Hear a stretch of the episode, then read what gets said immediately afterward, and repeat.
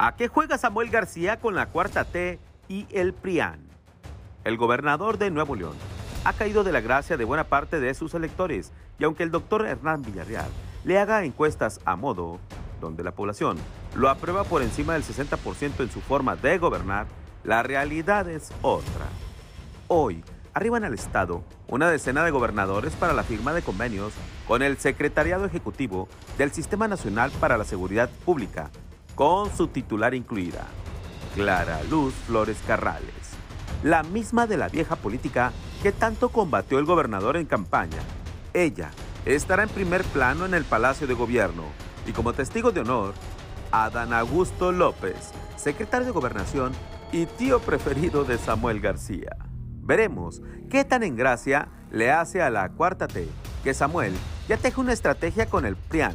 Resulta que Código Magenta adelantó que el gobernador y la oposición estarían negociando para que Adrián de la Garza pudiera ser designado fiscal general del Estado, luego de que los diputados establecieran que habrá juicio político y auditoría sobre los malos manejos en la compra del avión, las líneas del metro que tanto ha anunciado, los camiones que compraron y no llegan, sus viajes al extranjero y tanto etcétera de García Sepúlveda en el gobierno estatal. Como que al gobernador no le bastó suficiente que el presidente Andrés Manuel López Obrador le haya dado el espaldarazo contra el PRIAN estatal. La pregunta es, ¿a qué está jugando Samuel García con el resto de la vieja política?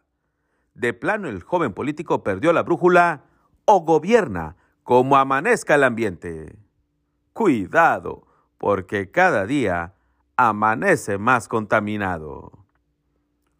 Duro como la roca, su servidor, Efren Andrade.